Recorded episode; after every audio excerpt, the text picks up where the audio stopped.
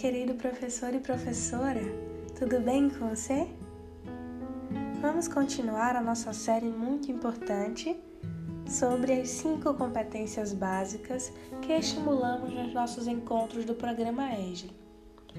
No último episódio, nós falamos sobre autocontrole e hoje nós iremos falar sobre autoconhecimento.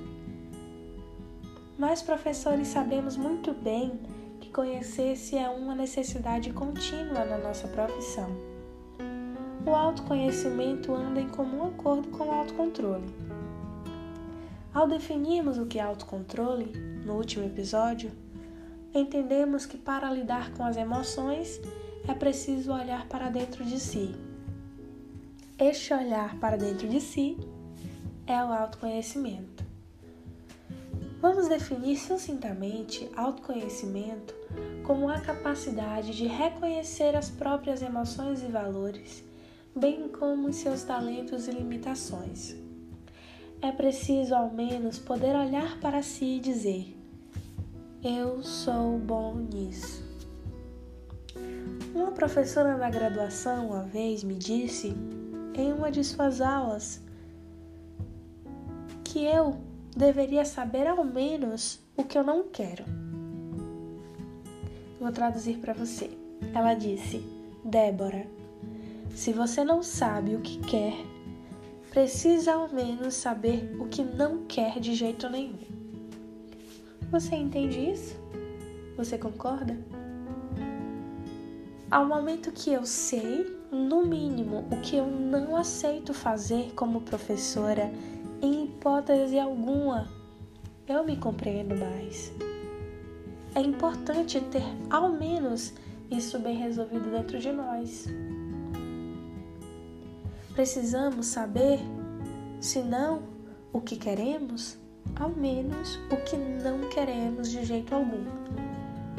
Não há como negar que às vezes precisamos ceder, repensar, reinventar-se, nunca dizer nunca, mas é necessário sim estabelecer um campo de visão que parte do macro para o micro. O macro, quem sou eu? O micro, eu gosto mesmo de ensinar? O autoconhecimento deve fazer parte de nós. Desde o momento que aceitamos o convite ou distribuímos currículo para trabalhar em uma instituição de ensino, por exemplo. Eu acredito nesta escola e é por isso que eu vou trabalhar nela. Vamos lembrar do método filosófico de Sócrates para entender as coisas. A maiêutica. Simples sábio, né? Há séculos atrás, o Sócrates já sabia que questionar-se faz parte do ciclo vida. Vale ressaltar, no entanto, que Sócrates utilizava a maiêutica para levar autoridades a repensar sobre coisas que estes diziam saber com maestria. No programa ESLE, a gente vai se ousar a agir como Sócrates. Vamos utilizar a maiêutica a te levar a entender sobre si mesmo pensando na maiêutica como um método simples que pode gerar grandes resultados, garantindo o autoconhecimento. Por exemplo, pergunte-se agora, não precisa responder em voz alta. Mentalmente, responda-me três perguntas. Você ensina há quantos anos? Você realmente ama ensinar?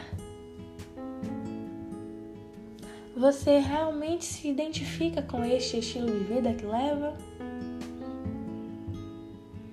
Ainda tem muito questionamento que eu vou fazer para você. E estes e outros que irei fazer devem fazer parte, na verdade, da sua rotina. Você mesmo tem que se questionar. Porque você é o principal influenciador de si mesmo e as suas atitudes devem ser baseadas naquilo que você realmente acredita. Eu te garanto que vale a pena se conhecer.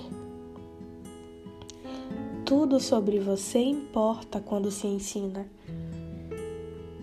Estimule esta prática na sua vida e na dos seus alunos, para que alcancemos um seguro e sólido futuro durante os processos de ensino e aprendizagem.